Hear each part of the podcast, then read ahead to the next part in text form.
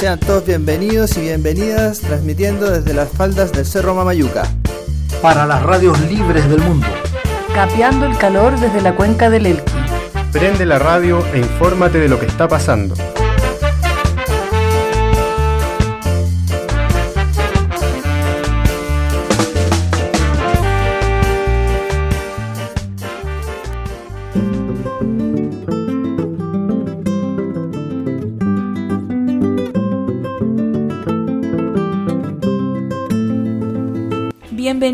Bienvenidas a una nueva edición de nuestro querido programa Por la Ventana. Saludarlos a todos nuestros queridos radioescuchas.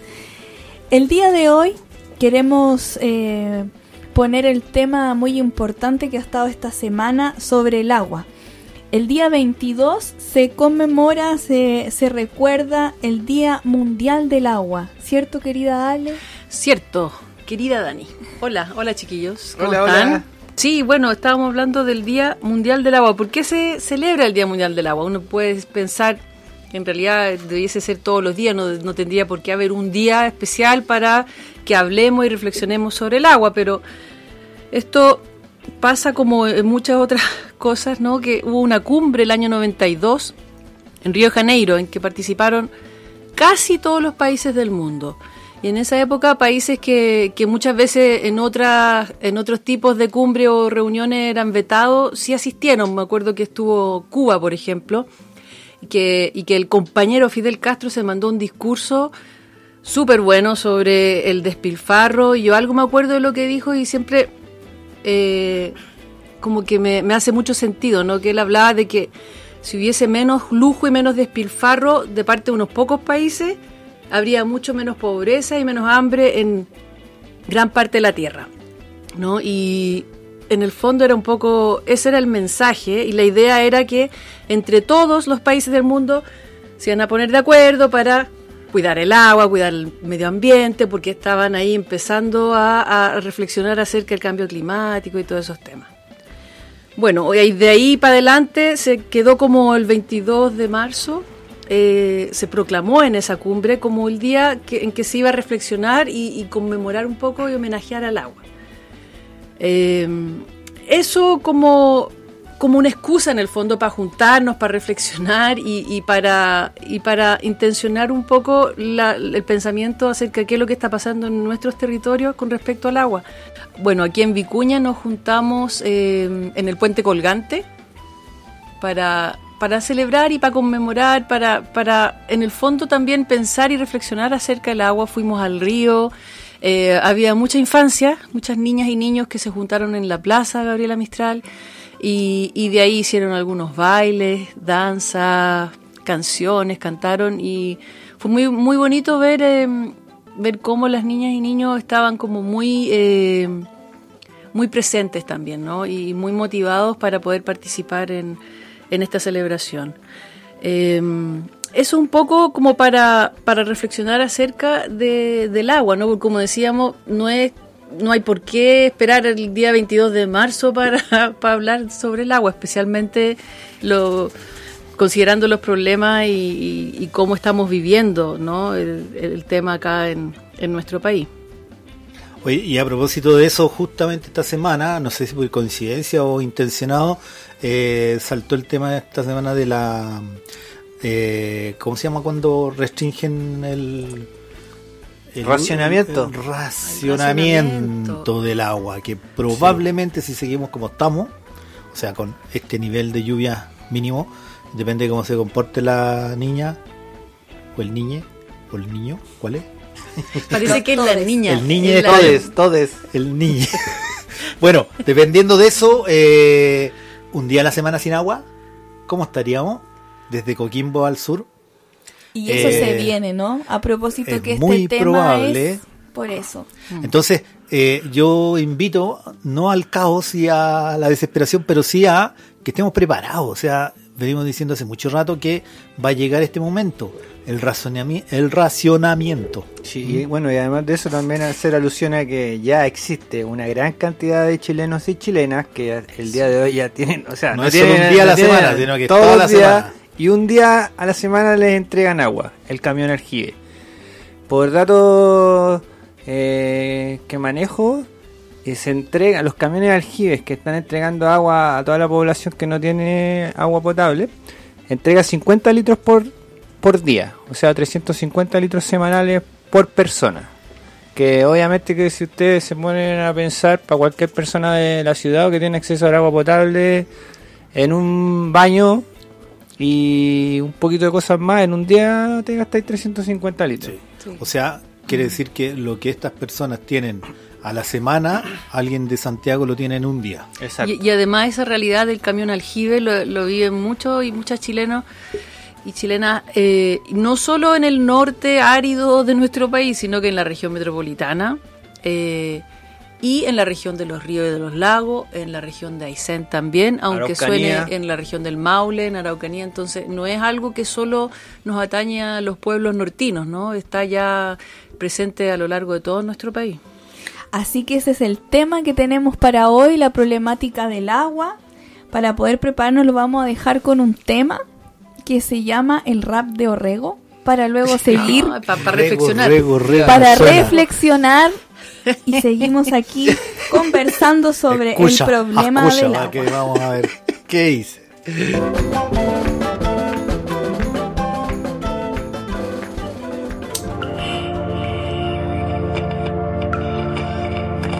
El cambio climático llegó para quedarse. No es una fake news. Estamos viendo todos los días. El calor extremo está matando a más personas en el mundo que todos los riesgos del cambio climático ya mencionados.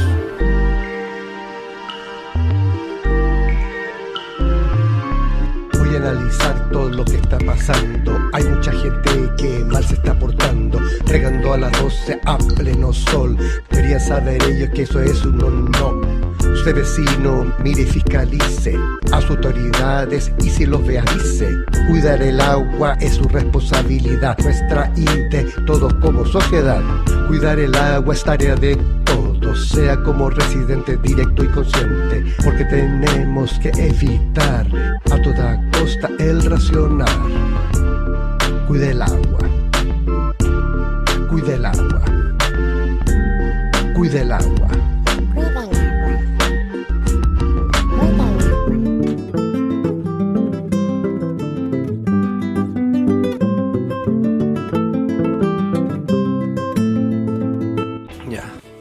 Este rap que acabamos de escuchar en realidad es más bien una humorada en nuestro programa que la música que solemos poner.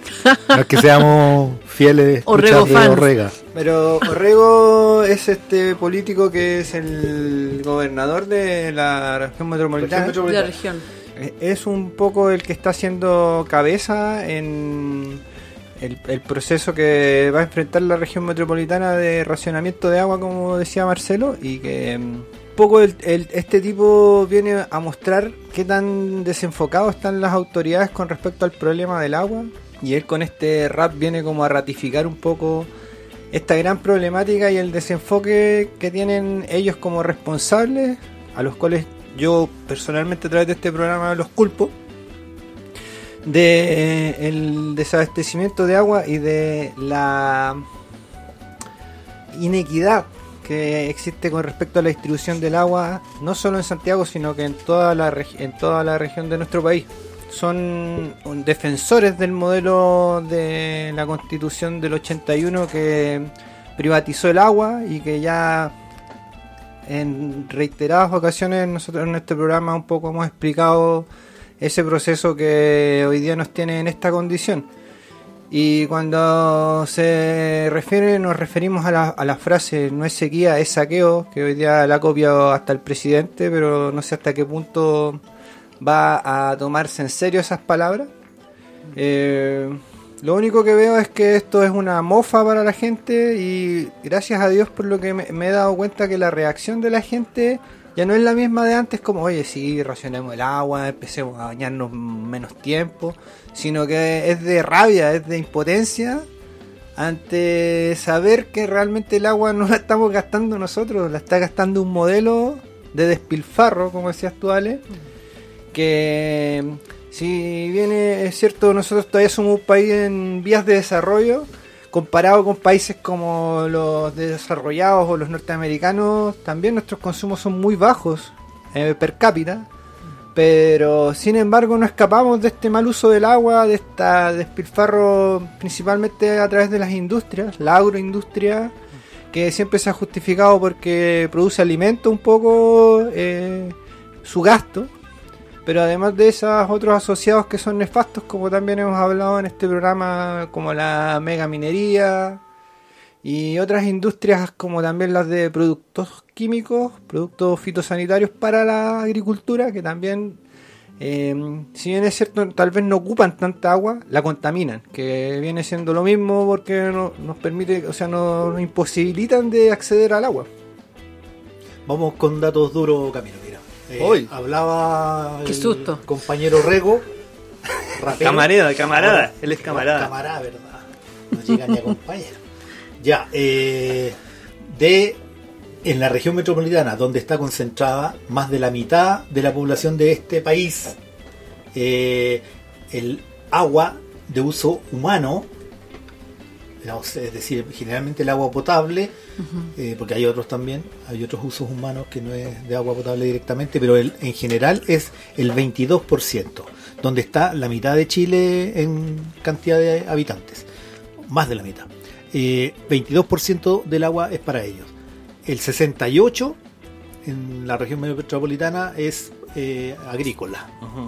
Y de ahí se desprenden todos estos otros usos que decía Camilo.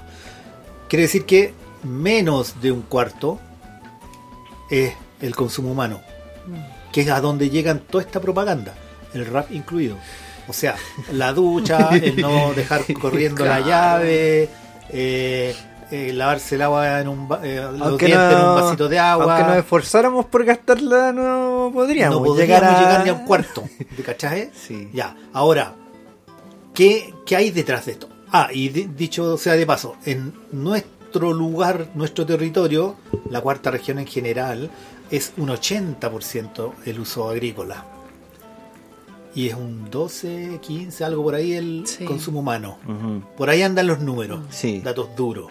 Entonces, significa que toda la publicidad que, que nos está tratando de meter en la cabeza que nosotros seamos los culpables del el gasto, el sobregasto, el saqueo. Y no es así. Sí. No es así, convénzanse todos.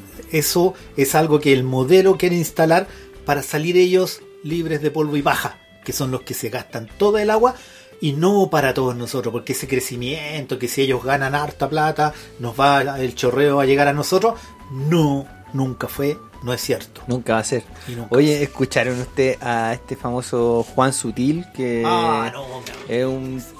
Es una ofensa para él que le hablen de Sí, sequi- eh, no dijo que se sintió ofendido, Ofendido. porque se hablaba en términos como de que sequía y... eh, o sea, no es sequía, es saqueo. Y este tipo, su fortuna, eh, ha- la ha hecho en base a explotaciones agrícolas principalmente. O sea, él es un empresario agrícola. Ahora, si lo viéramos, no tiene ni una ni un pedazo de tierra en sus uñas el tipo, porque no creo que haya tomado alguna vez una pala y realmente ha trabajado la tierra. Claro. Pero tipos como él, por ejemplo, tienen mucha cabida mediática. O sea, Mm. están construyendo una realidad desde un punto donde tienen una posición eh, muy respetada por mucha gente o vulneran el Claro. derecho a la información a mucha gente y esa gente como dicen, ah, este tipo es presidente de, de los empresarios, es el la voz de los empresarios es un tipo importante, pero en realidad a mi juicio es un ridículo que está tratando de cambiar la realidad haciendo creer que la- a la gente que es la causal de la causante de la falta de agua. No desconocemos que hay un problema de cambio climático que también nos está afectando y que también en ese sentido sí somos todos culpables, pero claramente que de nuevo la industria y el modelo son los que nos tienen en esa condición. Eh, hoy día la condición es crítica y lo más lo más triste de esto es que muchos nos aferramos a que ya eh, puede que haya un buen año. Eh, pen- pensemos positivo pero no nos damos cuenta que estamos en un círculo eh, cíclico que es de varios años y que eh, ya la sequía llegó para instalarse en este lugar y no, no se va a ir. No significa que porque tengamos un año bueno, los próximos van a Si ser es que iguales. llegar a serlo, Si es que llegara. el, el- el- plazo para que se repongan tanto las napas subterráneas, todos los acuíferos y vuelva a haber nieve y vuelvan a haber ríos y lagos llenos, es de muchos años más que uno. po. Claro, que el y- próximo año ya si llueve se mejora la cosa. Lo que sí, la sensación se va a instalar de nuevo, de seguir así como ven, no- les dijimos que iba a llover y que iba Sí. a regar de nuevo todo. No es así. Entonces, por un lado, nosotros mismos fuimos los que, por lo menos yo me acuerdo de hace 20 años atrás haber empezado a hablar del cambio climático, cuando todos estos decían que eso era mentira, no existía, era falso. Ahora que todos ya llegamos al consenso de que existe el cambio climático por lo menos, ahora hay que rayar la, la cancha chica po, y decir, ya, pero con esta agua que queda, ¿cuánto es para usted y cuánto es para nosotros? Sí. En eso estamos ahora. Sí, a mí me parece que lo que tú decías hace poquito, Camilo, ¿no? Del sutil, que se sentía ofendido, ¿no? Porque esta gente que andaba diciendo que no era sequía, sino que es saqueo. En realidad los verdaderos y las verdaderas ofendidos y ofendidas son las cientos de personas en nuestro país que, eh, que han visto cómo han sido despojadas no solo de sus aguas, sino que de sus tierras, de, de, de su de sus lugares, digamos, donde, donde siempre han habitado. Y eh, eh, me parece que es una patudez infinita, ¿no? Me parece que es una patudez infinita. Y no solo él, sino que también hay, hay varios otros personajes. Creo que el Walker, el, el, mini- el Ignacio, que fue ministro de Agricultura, se está... ¿De Lagos? De- No, no, de Piñera, o de De recién. De recién. Es que tantos Walker Es que todos estos Walker han son o, o- o de iguales. derecha o de derecha. Bueno, bueno. Ah, pero son todos los mismos. Son Yo pensé que mi compañero Walker era. Bueno, yo ayer creo que estuve estaba escuchando en las noticias de que mm, se está presentando una no, no es una querella, es como cuando quieren desaforar a, al- a alguien, al gobernador Mundaca, ¿no? Al gobernador de, la región de Valparaíso, justamente por difamación y por las cosas que él había dicho sobre esto de, la, del saqueo, ¿no? Que había hablado de que su familia era la que, la que se había como hecho de las aguas de, del territorio. ¿Por qué me miráis así, No, pelado? que yo estoy diciendo que eh, si es así, que nos demanden a nosotros al tiro también, porque vamos a decir lo mismo. Claro, no puede demandar a todos, a todos, claro. Y más que una demanda querían como una como esa acusación constitucional, se me olvida como la, la, la cosa, la palabra legal propiamente tal, pero era como para que dejara de ser gobernador el Mundaca. Un ninguneo, digamos. para Un que- ninguneo- ninguneo ninguneo legal. pesado, claro. Pesado. Oye, que son pesados estos tipos. Eso es lo que da rabia, que más encima tienen todo el aparataje legal, las lucas, eh, en los medios. Entonces es súper difícil poder in- instaurar o implantar en la sociedad un pensamiento crítico sobre esta situación o un contexto para que la gente entienda la gravedad del asunto. Vamos sobre, a todo ir... que, sobre todo que los medios, que son los que escucha la gente, los matinales y toda la cuestión, los invitan a ellos. Están todos los walkers todas las mañanas, el sutil Sí. está en todos lados, en los noticieros, en los programas, y nosotros no nos No nos ni en están este programa, invitando. ¿no? Sí, de hecho, no nos- con suerte nos transmiten.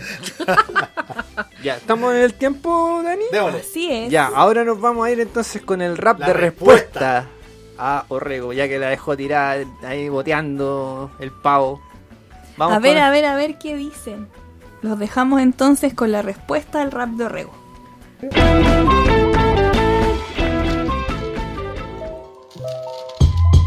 Ya, ah, es el Indigo.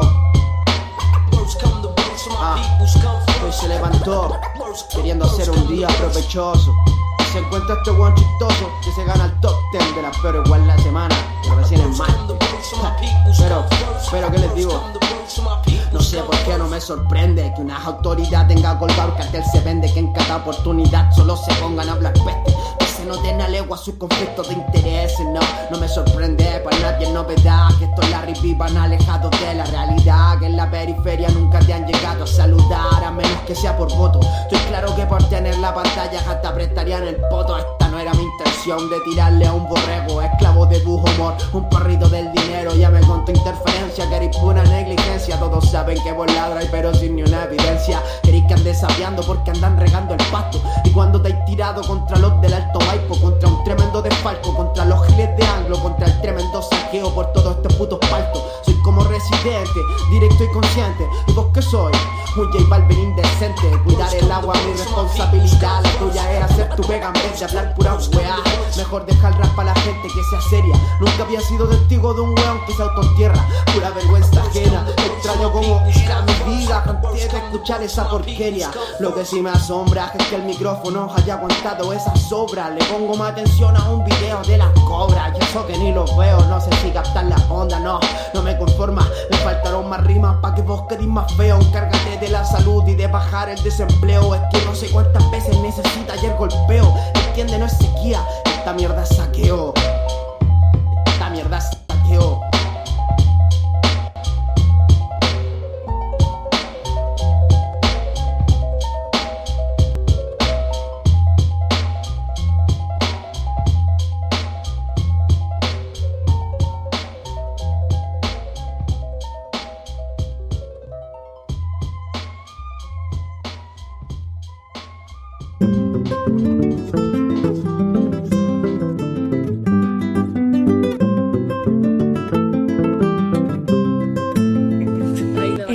De vuelta en este nuevo programa de Por la Ventana, problematizando sobre problemática que tenemos aquí en nuestro territorio, pero también mundial, que es sobre el tema del agua.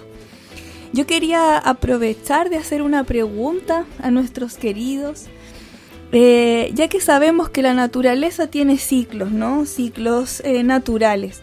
He escuchado que también se ha hablado que la naturaleza tiene naturalmente ciclos de sequía y me gustaría preguntarles cuál es la diferencia entre que hay una sequía natural y lo que estamos problematizando hoy día, que es una problemática que nosotros decimos que no es natural. Sí, mira, principalmente se basa en estudios científicos este pensamiento sobre cambio climático, que efectivamente no podemos desconocer que la naturaleza ha experimentado diferentes cambios de clima desde que la Tierra es tierra, hemos pasado por épocas de extremo calor al inicio, en otras épocas hemos pasado por glaciaciones, que de hecho esas glaciaciones que ocurrieron hace miles de millones de años, por ejemplo, formaron los, los glaciares, que hoy día son los que dan vida a los ríos en los valles transversales de todo Chile prácticamente. Recordemos a la gente que Chile, por ejemplo, es uno de los países que tiene mayor cantidad de glaciares en su territorio.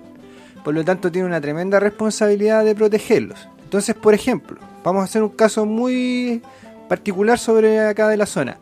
Valle del Choapa, Minera Pelambre, se instaló hace alrededor de 20 años en el lugar y empezó a trabajar sobre el, sobre el glaciar o uno de los glaciares más importantes que alimenta al río Choapa. Por lo tanto, el que da vida a todo el Valle del Choapa. Eh, en un estudio de CIPE eh, explica que Minera Pelambre ya ha destruido más de la mitad de ese glaciar y ahora está en un proyecto de ampliación al doble, por lo tanto es muy probable que va a seguir dañando ese glaciar. Eh, esto con la venia de las autoridades, con la venia científica, con la venia de la gente de la localidad, de las localidades y del Choapa, ha sido paulatino en el tiempo y por lo tanto hoy día analizamos esa situación, a eso le agregamos que se han instalado en forma de compensación y también en promoción como fomento al- eh, individual cultivos de, por ejemplo, paltos desde para pequeños agricultores como para grandes extensiones de el monocultivo del palto en el Choapa, en la zona alta. Eh, lo que eso, sumado a una déficit de eh, caídas de aguas lluvias, obviamente que hace una situación muy compleja, sobre todo a las personas que están en la parte más baja del valle, donde el río ya no corre. Entonces, poder restituir ese tipo de, de ecosistemas, como decía Marcelo, aunque haya un buen año, es muy difícil que el río vuelva a correr con la fuerza que corría antes. Entonces, es ridículo pensar que, eh, sea, que la lluvia tiene un ciclo, pero si nosotros estamos tratando la tierra de esa forma, se va a restaurar. Entonces, eh, no podemos desconocer. El, el último informe que hizo la ONU, yo no me acuerdo exactamente, pero recolectaba alrededor de 12.000 a 14.000 eh, trabajos científicos en torno al cambio climático. Entonces, ¿cómo nosotros vamos a ser tan estúpidos de no, de no reconocer ese trabajo y ese grito que hacen todos los científicos? Porque es cosa de pasarle un micrófono a un científico y está diciendo... Estamos, estamos al límite de todo, estamos queda al límite de nada. todo, detengámonos, pero No ¿quién lo nada. toma en serio?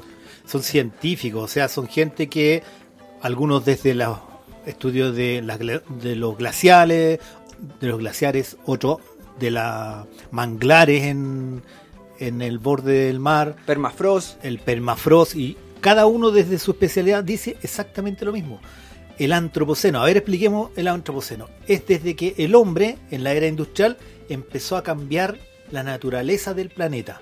Empezó a cambiar por los efectos de lo que hacemos nosotros con nuestras máquinas, nuestra eh, producción, la, el, el- el humo, el fuego, todo, el tipo de, todo tipo de energía, principalmente fósil. Eso es lo que está produciendo el clima que tenemos hoy día.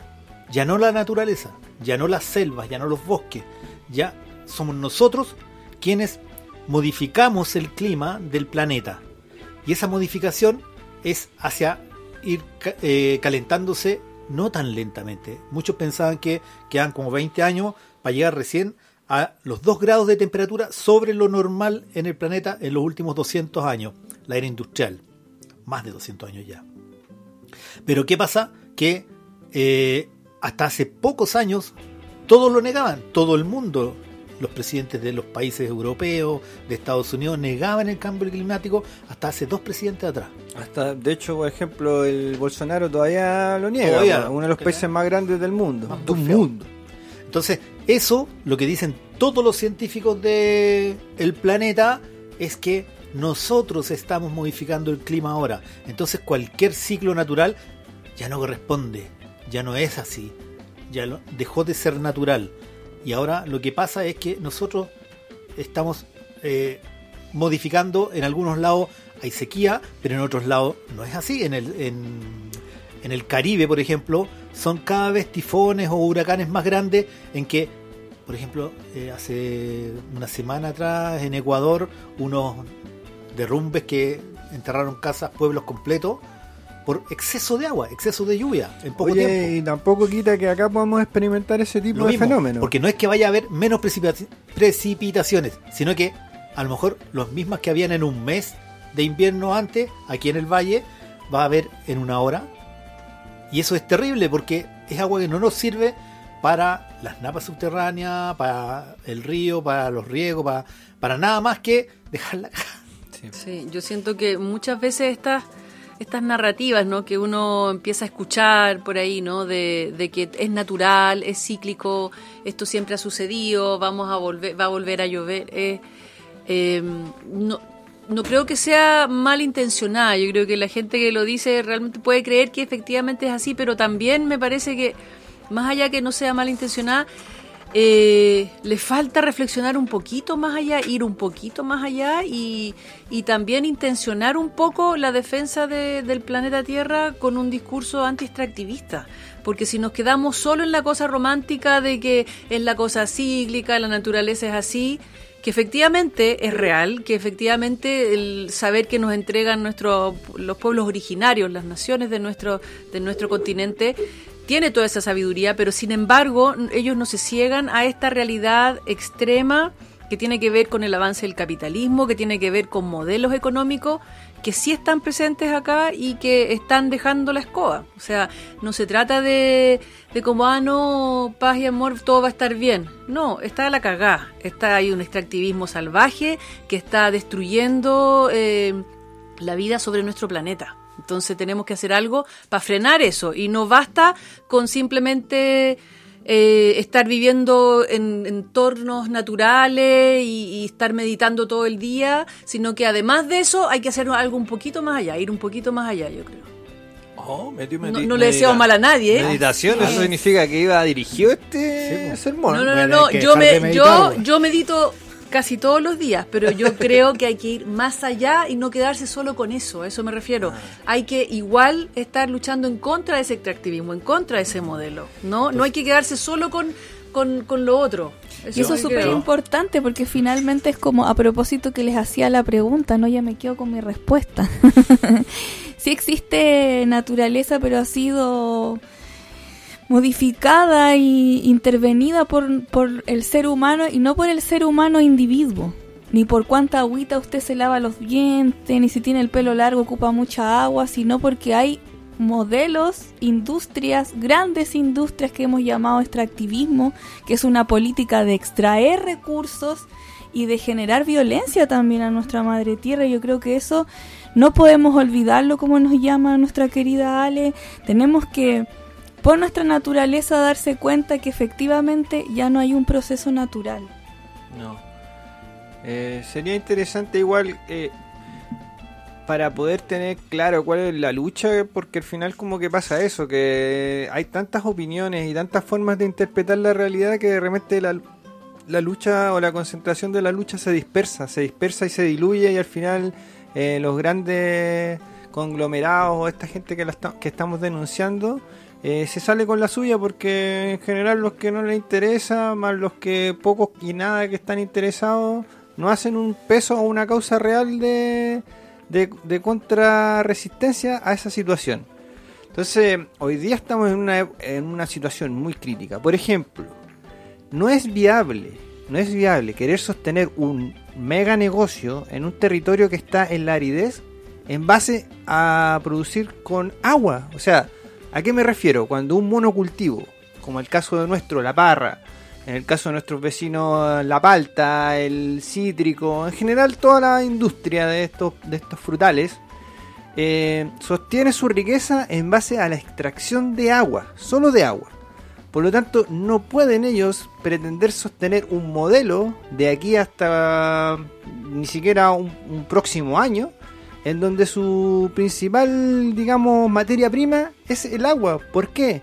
Porque si ellos están gastando el 90% del agua en nuestro territorio o el 80% del agua en nuestro territorio, es obvio que el problema lo tenemos que atacar ahí, ahí. Autoridades no pueden estar pensando, oiga, por favor, dejen de bañarse menos, bañense menos tiempo, no tengan piscina, no se desarrollen como, No como humanos normales, porque tenemos poca agua y nos están atacando de frente el gran problema que tenemos. Y nadie regula a las grandes empresas de extracción de recursos. O sea, es matemática básica. O sea, si ellos quieren del 10% reducir un punto, cuando del 80 o del 90% pueden reducir Todo. todo, po. Sí, todo. todo. No seguir plantando en la punta de los cerros, no seguir eh, con los monocultivos que estén sobre el nivel de los canales y no meterle a fuego, entubando los canales y a presión agua hasta allá a la punta del cerro. Eso es lo que hay que parar primero. Y no tendríamos racionamiento. Claro, es como es lo que decía cuando empezamos el programa y hablamos de la cumbre de la Tierra, ¿no? Lo que dijo Fidel, que tiene que ver con eh, cómo los países del llamado primer mundo son los que, eh, digamos, incurren en estos lujos y en el despilfarro y nos echan la culpa a nosotros, que nosotros somos los que tenemos que eh, ponernos las pilas, ¿no es cierto?, empezar a cuidar el, no sé, el agua, el medio ambiente y cuando ellos han, no solo han ya dejado la escoba en sus países, sino que ahora vienen a, a- a los nuestros para, para poder sacar lo que más puedan, ¿no? Entonces, no, oye, y ahí además echarle la culpa a la pobre naturaleza, más Exacto. ya es como mucho, ¿no, Ale? Es muy carerraja, perdón que lo diga. Sí, así que ahora vamos a ir con un temita musical. Eh, ¿Cuál? ¿El de Residente? Bien, este se llama This is not America. Oh, pero- que alguien tiene que ser el serio.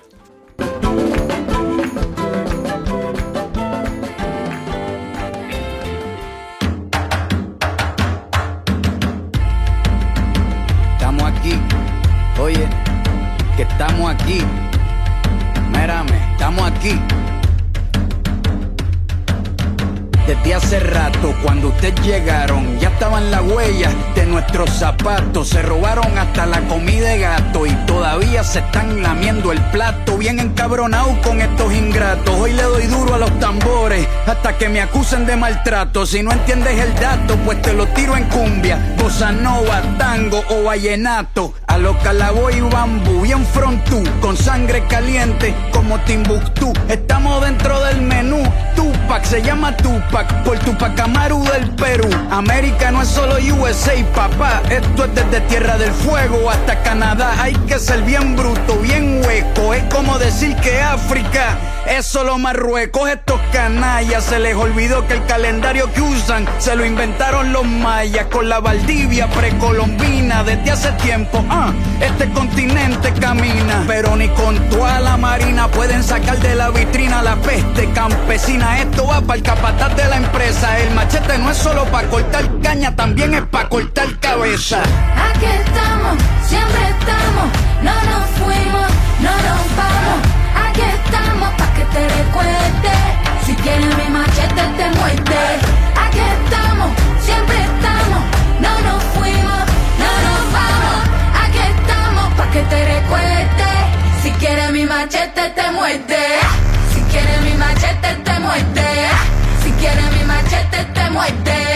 Si quieres mi machete te muerde. Paramilitares, las guerrillas, los hijos del conflicto, las pandillas, las listas negras, los falsos positivos, los periodistas asesinados, los desaparecidos, los narcogobiernos, todos los que robaron, los que se manifiestan y los que se olvidaron, las persecuciones, los golpes de Estado, el país en quiebra, los exiliados, el peso devaluado, el tráfico de droga, los carteles, las invasiones, los emigrantes sin papeles, cinco presidentes en 11 días, disparo a quemar ropa por parte de la policía, más de 100 años de tortura, la nova trova cantando en plena dictadura, somos la sangre que sopla la presión atmosférica, Gambino mi hermano, esto sí es América.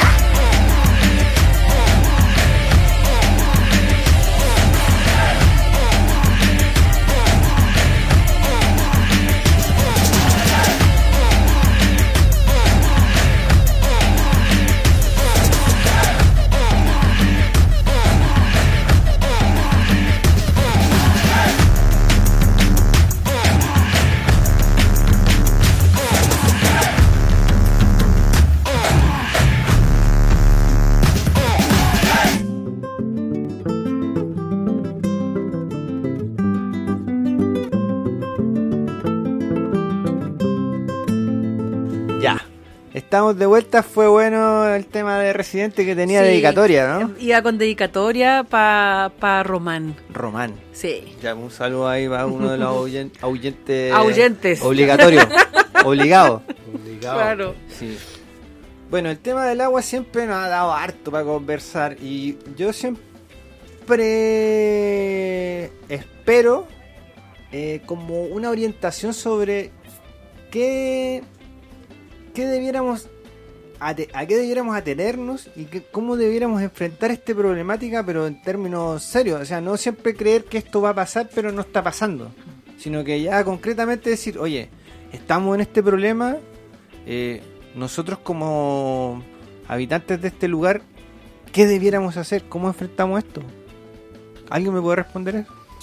Yo quería com- compartir una reflexión eh, a propósito de recordar lo que ocurrió aquí en la comuna de Vicuña, que se conmemoró el Día del Agua, eh, donde se incorporó también la importancia del rezo al agua, que tiene que ver igual desde una mirada desde nuestros pueblos originarios, del ejercicio también de, de poder cantarle al agua, de poder hacer siembras de agua, que son ceremonias muy antiguas que se hacían, como hablamos antes de los procesos naturales que tiene la naturaleza donde los pueblos hacían ceremonias para llamar al agua, hacían ceremonias para honrar este elemento que es sagrado, ya lo hemos hablado en otros en otros programas con otros invitados donde el agua no es solamente eh, un recurso que nos permite hidratarnos, que nos permite generar agricultura y un montón de cosas para la subsistencia humana, sino también nuestro desarrollo espiritual y de salud.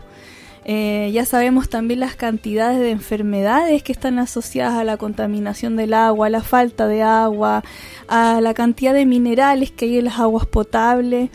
Y yo creo que es súper importante trascender también a ese lugar, ¿no? A reconocer y poner en lugar este espíritu sagrado que es el agua y poder honrarle como lo hacían nuestros ancestros, honrarle, rezarle, eh, que creo que es algo que, que puede fortalecer y complementar otro tipo de acciones que son importantes hacer. Sí, estoy de acuerdo con Dani, me, hace mucho sentido. Creo que le hemos dado la espalda un poco a, a nuestra agua, ¿no? Al río, por ejemplo. Eh, el río, eh, el río Elqui, que pasa por aquí cerca de donde estamos nosotros en estos momentos, eh, formaba parte de, la cultura y, de, del día a día, del cotidiano de la gente elquina.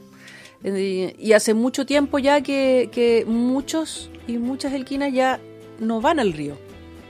Yo creo que hay que retomar esa costumbre de ir al río, de, hacer cosas cerca del río, eh, de, volver a, tenerlo dentro de nuestro cotidiano también, ¿no? De, no olvidarnos del, del río y, de, y de la agüita.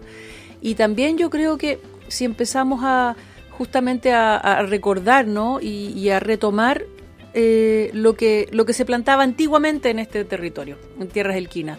Eh, empezar a ver cuáles de esos eh, cultivos podrían ser más más factibles de que llegaran a un buen puerto, digamos, con la escasez hídrica que tenemos, o sea, con esta falta de agua que hay, ¿no? Con, con el tema del calentamiento global que es real y con el tema del saqueo que también es real. O sea, de qué manera también podemos eh, resistir eh, plantando cosas que no requieren de tanta agua, ¿no es cierto? No traer esto, cosas de otros lados, sino que buscar lo que sí se puede dar con menos agua eh, y empezar a plantar eso.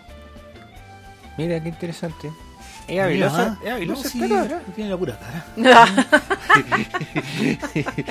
Mira, eh, estoy de acuerdo, estoy súper de acuerdo. Oh, increíble. Tan de acuerdo que. Un aplauso. Que no voy a decir eh, nada. Que no voy a decir casi nada más. No, sí. Mira, yo, yo, desde mi perspectiva un poco bruta, a lo mejor, quizás, yo. Patriarcal.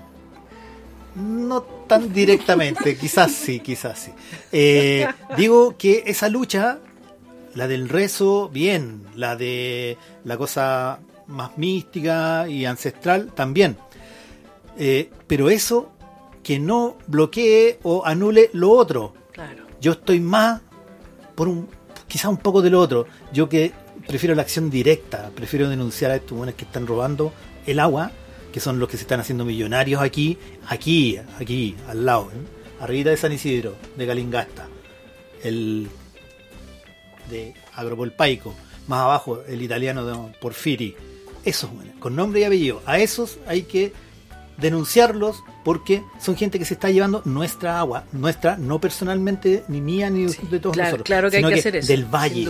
Entonces, mi solución va más por el lado de, como decía el Camilo, eh, no permitir que la fruta transformada en agua se exporte para otros lados y muy buena onda con los chinos, con los taiwaneses, los japoneses y todo esto bueno que se están comiendo todas las paltas y la uva. Pero, párele. Con eso ganan los grandes productores, no los del huerto, el viejo de la esquina, mi tío, el peco y la cuestión. No. Entonces, la solución va por que lo que producimos aquí sea para que comamos los que vivimos aquí y aquí me refiero por el valle, la región, si es que Chile, como decía el Camilo, y tendríamos que producir destruir el local. sistema capitalista. Es que eso es, no nos Más queda otra, po, no nos sí, queda po. otra. Si mantenemos, aunque sea un poquito de extractivismo, el extractivismo es pescar Chuta. producción de aquí y mandarla para otro lado. Y de otro lado, que nos manden para acá. ¿Quién gana ahí? El que transporta la cuestión, no el que la produce. El que nos pone en los supermercados, en las góndolas del supermercado, todo este alimento procesado. Cuando podríamos nosotros aquí mismo producir nuestros tomates, comer nuestros tomates y así las paltas y la uva y todo lo que se haga. Y como ha sido históricamente. como era históricamente. Y ahí no había problema y alcanzaba el agua. Si hacemos eso, nos alcanza el agua. Cuando no nos alcanza el agua es cuando la subimos a un barco y millones de toneladas convertidas de agua convertida en fruta se va a otros países. Que ellos produzcan lo que ellos quieran donde ellos están. Y nosotros acá. Esa es la única forma que soluciona de raíz el problema. Lo otro es lo mismo. La misma mierda con otras moscas. Si no pasa eso, lamentable vamos, lamentablemente vamos al colapso. Sí. Pero eso es solución. Mira, escuchándolos a todos. me- Ah, te estáis reeditando, Sí, yo ya me reconstruí. Estás Eh, deconstruido, de- el Camilo. sí. Está destruido.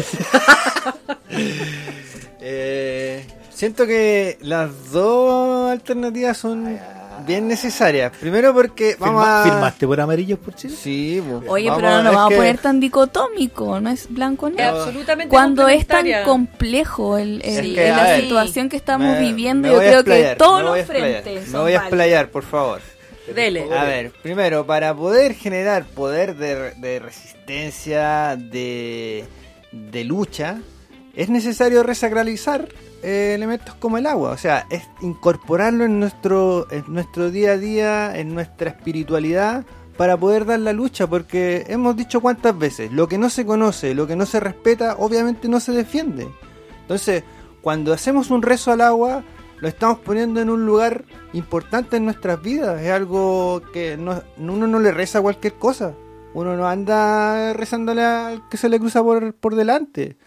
Eh, estamos poniéndolo en un lugar que necesita un respeto, que necesita una intención de cuidado. Por lo tanto, una vez resacralizando, una vez entendiendo el poder del agua, nosotros recién vamos a poder luchar por ella. Vamos a poder eh, dar todo. O sea, antes no. Entonces, obviamente que una va de la mano con la otra. Lo que pasa es que personas como el pelado ya lo traía interiorizado él en su ADN, entonces obviamente salta al tiro a la acción. Pero hay otros que necesitamos pasar por un, por un recorrido de desaprender, de entender que ha sido complejo si nuestro andar eh, no para todos ha sido fácil de entender y visualizar estas cosas. Eh, venimos de un sistema donde no- nos invisibiliza todo esto, donde rezarle al agua es ridículo, eh, es absurdo, y después nos vemos en un- eh, rezándole al agua. Entonces, obviamente que tenemos que desaprender, aprender, entender. Y eso no, no es fácil, obviamente, no es fácil, y menos plantearse como no, si eh, le rezo, pero también peleo por ella. Entonces, claramente que puede generar confusión. Como decía el Peter en el programa pasado, tratarla como un pariente. Sí, pues, Así es como una hermana, un, Sí. un parte nuestra. Claro. Eh, yo por mi parte me gustaría igual hacer como unos consejos prácticos para la gente que está llegando, sobre todo aquí al valle. También hoy día hay mucha colonización o ocupación de terrenos que antes no estaban ocupados, pero que carecen de agua, carecen de... Pero con las tecnologías que hay hoy día de paneles solares, de bombas, de alguna manera la gente se la está arreglando para estar eh, estacionándose en estos territorios. Sin embargo, se está cometiendo errores como por ejemplo tratar de desarrollar un paisajismo con harto pasto, con plantas exóticas que necesitan de mucha agua o que eh, más que de eh, mucha, de constante agua. O sea que de aquí a toda su existencia esa plantita va a necesitar siempre que se le riegue. No puede esa planta subsistir en un lugar como este sin riego. Entonces eh, el consejo iría por eh, tratar de, cuando uno llega a estos lugares, además de tener todo el respeto con lo que ya existe, por favor, no, no, no deprede el lugar, no saque los quiscos, no saque esos matorrales porque son lo poco y nada de vegetación que puede subsistir en estas condiciones. Por lo tanto, si usted a eso le aplica un poquito de agua, eso va, va a reverdecer, le va a dar sombrita, va a ayudar a la retención de agua cuando haya mucha agua que caiga en poco tiempo. Entonces, todo eso va ayudando. Además de eso, reforeste con plantas nativas, como por ejemplo, Ale, dígame una usted. Eh, algarrobo. Muy bien, don Marcelo, Churque. Churque. Molle, Moyaca. Moyaca, eh, tenemos el, el famoso de acá, el Chañar. el chañar, el quillay. Bueno, hay una cantidad enorme de plantas que podemos elegir para poder ocupar nuestro espacio y que no van a requerir de usted de que esté echándole agüita todos los días o toda la semana. Y, y una vez que uno empieza eh, con esto y empiezan a potenciarse, como la primera o la segunda ley de Newton, la ley de la inercia. Eso solo después se potencia porque uno le da sombra al otro, con la poca agua que uno saca de las raíces muy profundas, le convida al del lado y se empieza a generar una, una capa vegetal que solita después se va. Y no necesita estar todo el tiempo regando desde que nacen hasta que se mueren los Exacto. Entonces, ese tipo de cosas, además, con, eh, no solo le va a provocar una, una alimentación o exilito, como dice el Marcelo, en, el en, en la naturaleza y en el lugar, sino que también con el entorno, con las personas que usted se relaciona, con va a empezar a aglutinar gente que también está en la misma. Ya, la editora hoy día está brígida de... Hay mano dura. No está el Cristian para censurar, pero está la Dani. Que te- que te- A propósito de potenciar el- nuestro territorio local, quisiera eh, dar cierre a este programa eh, recordando una actividad que ocurrió el día domingo 20 de marzo que buscó conmemorar el levantamiento indígena de Chalinga, donde eh, su programa por la ventana estuvo ahí transmitiendo en vivo y en directo. Entonces los queremos dejar eh, para despedirnos agradeciendo a todos quienes escucharon esta transmisión, esperando que tenga su corazoncito bien abierto para que le lleguen los consejos y, nuestra finalidad de poder resguardar nuestra, nuestra agua y nuestra vida en este territorio del valle. Que escuchemos un poquito de lo que pasó ese día eh, aquí en la plaza de San Isidro y con eso nos despedimos. Chao, ah, hasta la próxima. Hasta la Adiós, próxima adiós. semana. Gracias. Seguimos entonces aquí eh, transmitiendo desde la Plaza de San Isidro en esta mateada vecinal que el día de hoy ha querido convocar, conmemorar el levantamiento indígena de Chalinga que ocurre hace ya 204 años. Em, y en este ejercicio de recordar la historia hemos estado viviendo una serie de actividades, de conversatorios, una obra de teatro y también un espacio que han construido niños y niñas y, facilitados también por nuestras queridas hermanas que han venido a, vernos desde La Serena, desde el territorio Tequirque hasta el Valle del Elqui, desde el mar hasta la cordillera.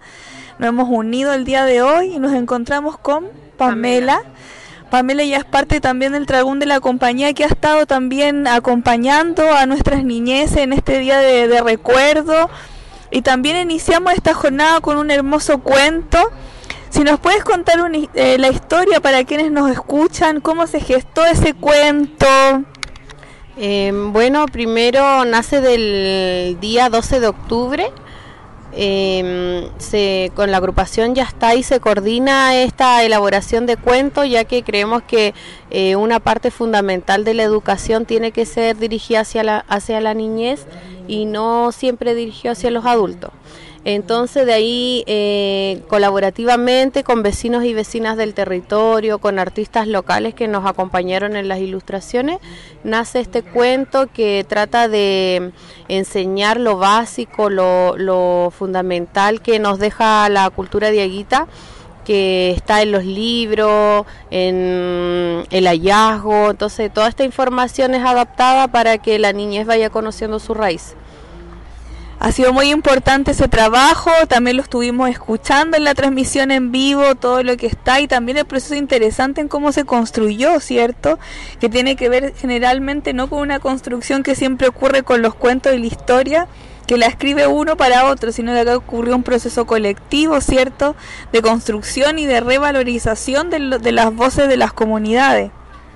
Claro, esa es la idea. eh, luchamos también contra los egos de las personas que, que nos vemos siempre como tope cuando queremos trabajar con distintas personalidades.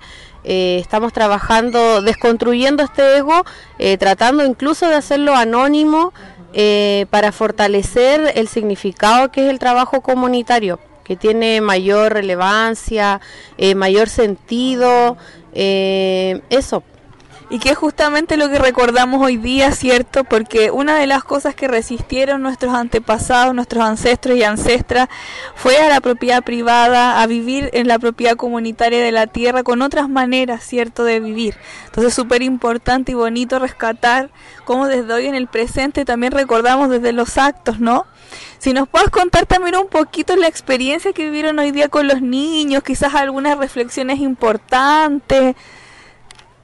Eh, bueno, después de escuchar el cuento, invitamos a la niñez a expresarse eh, artísticamente a través de dibujo, en, realizando diseños para saquitos terapéuticos, que también relacionamos todo el vivir ancestral con la armonía que llevamos hoy en día con la naturaleza. Entonces, entregándoles un poquito esa información de para qué nos sirven las hierbas medicinales, cómo nos podemos sanar desde lo natural y agradecer ese sanar. Y ellos también se expresaron a través de la pintura, eh, nos donaron maderita para que pudieran hacer sus cuadros. Y bueno, acá se ve reflejado en ese trabajo que ellos en su imaginario pudieron expresar. Muchas gracias. Y no sé si tienes, quieres regalarnos algún mensaje, algún, alguna idea, algún saludo. Eh, principalmente eso, rescatar como lo más importante de nuestra sociedad es la niñez. Eh, no solamente desde lo discursivo, sino desde el ejemplo, porque ellos aprenden más desde lo observando que desde el escuchando discurso. Entonces, tener siempre cuidado eh, en que ellos siempre no están mirando, ellos siempre están aprendiendo de nosotros.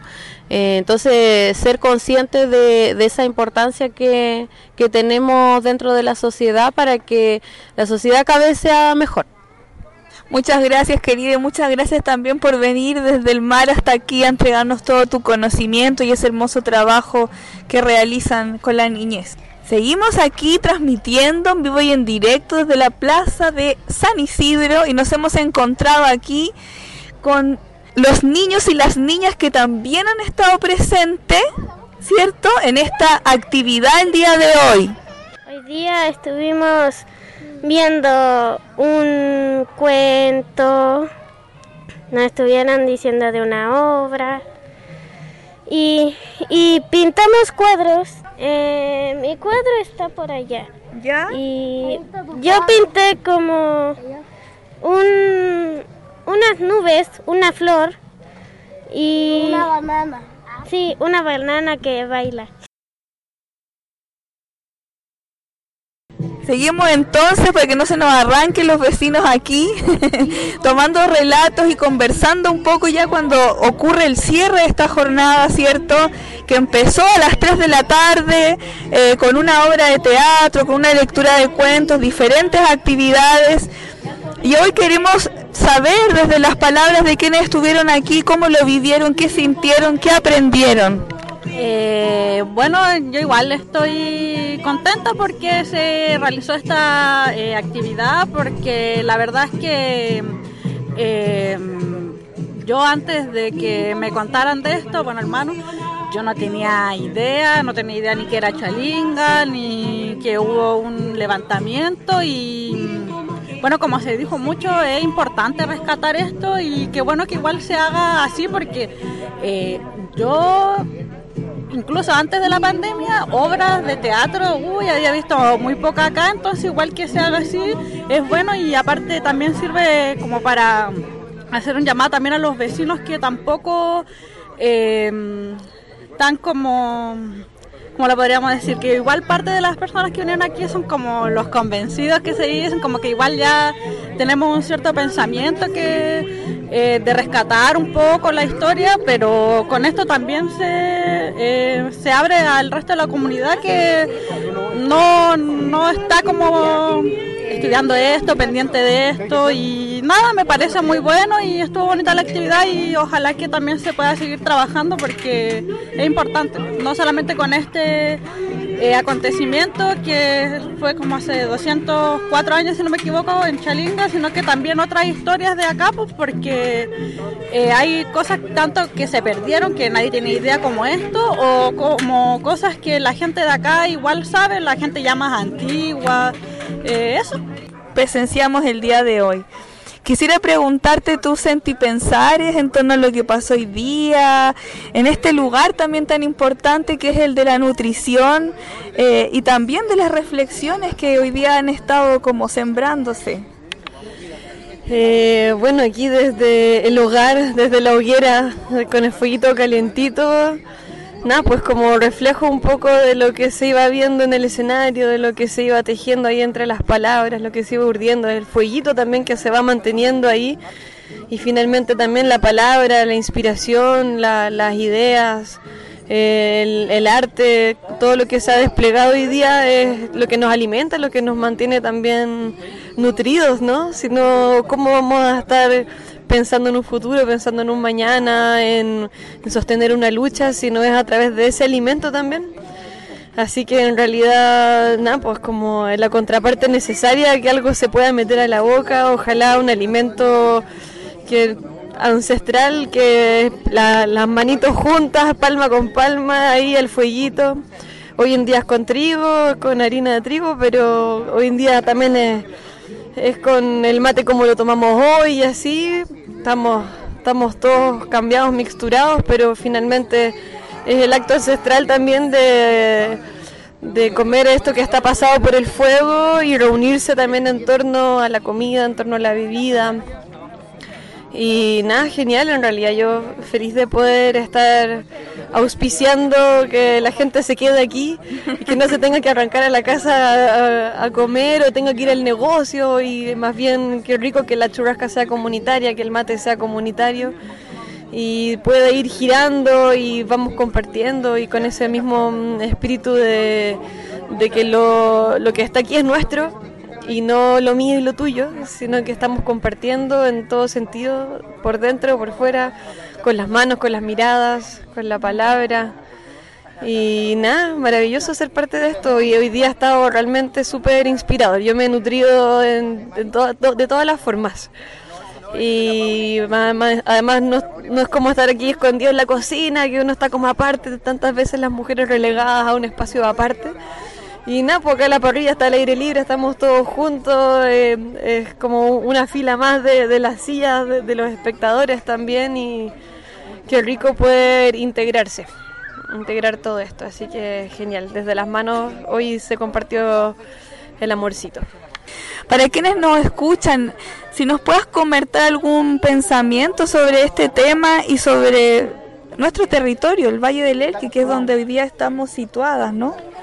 Eh, me encanta lo que se está haciendo porque estamos tan acostumbrados ya a las festividades del, del huevito de la Pascua, de la, del, de la festividad de, puras cosas que nos llegan de afuera en realidad, o cosas que según el gobierno son importantes y armamos feriados institucionales y nos reunimos en torno a cuánta tontera tantas veces que bueno, no es tontería porque nos estamos reuniendo igual, pero qué lindo poder reunirnos en torno a fechas que son importantes y que están olvidadas en realidad y me parece genial poder ir marcando el calendario no solamente con, con los Raimis, no solamente con los equinoccios, los solsticios, las fechas que nos marca como la Pachamama, sino que también poder ir marcando el calendario y las reuniones en torno a, a hitos históricos que nos recuerdan las luchas de larga data también, porque hoy en día estamos sumidos en la lucha y es como el gran estandarte, pero